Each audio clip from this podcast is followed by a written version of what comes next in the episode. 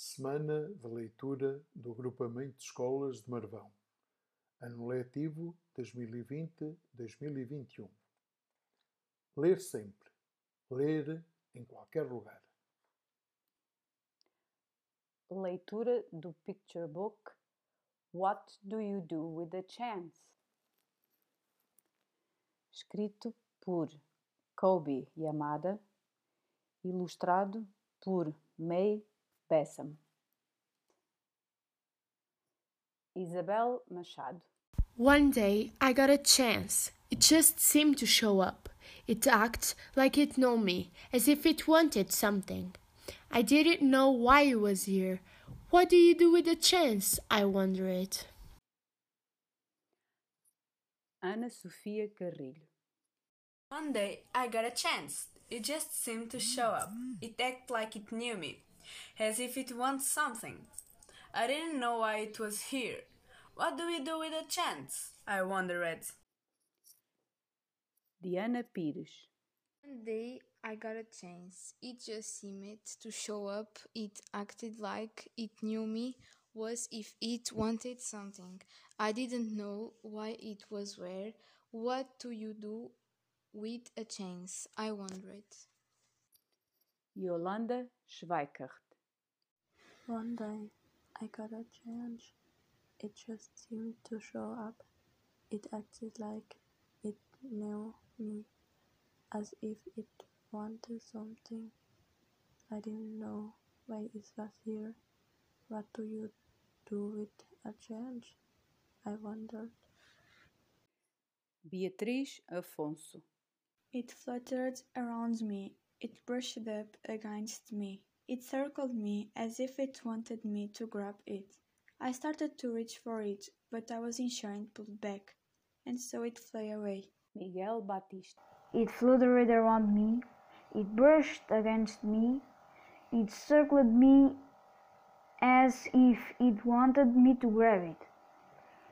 I started to reach for it, but I was unsure and pulled back, and so it flew away. Ana Silva.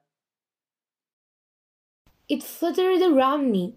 It brushed up against me. It circled me as if it wanted me to grab it. I started to reach for it, but I wasn't sure and pulled it back. And so it flew away. Lara Reia. I thought about it a lot. I wished I had taken my chance. I realized it I had wanted, but I still didn't know if I had the courage. Sophia Fé. I thought about it. I wish I had taken my chance. I realized I had wanted it, but I still didn't know if I had the courage. When another chance came around, I wasn't so sure, but I decided to try. Matilde Costa. I want to reach for it, but I miss it and feel. I was embarrassed. I feel foolish. It seemed like everyone is looking at me. I decided I never wanted to feel this way again. Francisco Fernandes. So after that, whenever a chance come along, I ignore it. Rodrigo Farinha. And the more I ignore it, and the less they came around. Mariana Servulo. And the more we garden, the less they came around. Rodrigo Guita.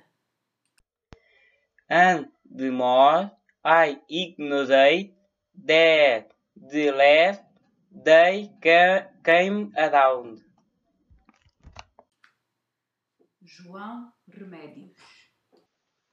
Until one day I noticed that I, w- I hadn't seen a chance. In quite a while, it was as if they had elder- disappeared. I started to worry. What if I don't get another chance?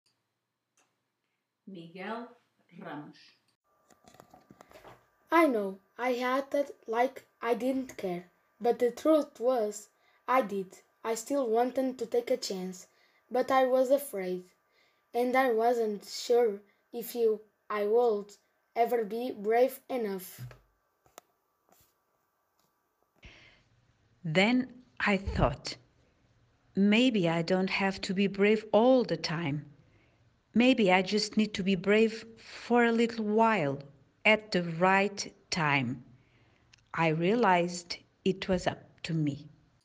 Daniela Serra. I promised myself that if I ever got another chance, I wasn't going to hold back. If I got another chance, I was going to be ready.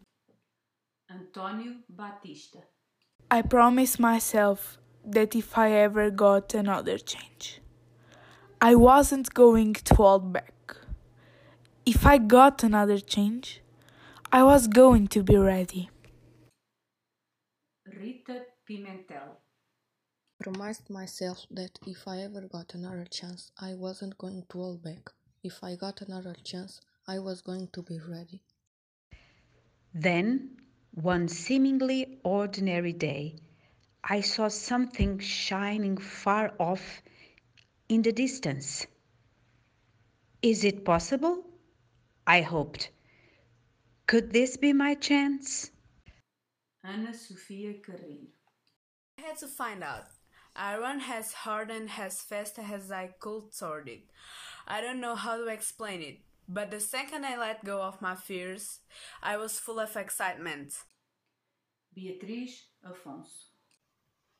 It wasn't that I was no longer afraid, but now my excitement was bigger than my fear. António Batista. As I got closer, I could see that this was a really a change. Laura Marques. But this time I was ready as it came by. I reached on and grabbed it. I willed on with all my might. Freddie Watts. But this time I was ready. As it came by, I reached out and grabbed it. I held on with all my might. It felt so good to soar, to fly, to be free. I now see that when I hold back, I miss out. And I don't want to miss out. There's just so much I want to see and do and discover. So, what do you do with the chance? You take it because it just might be the start of something incredible.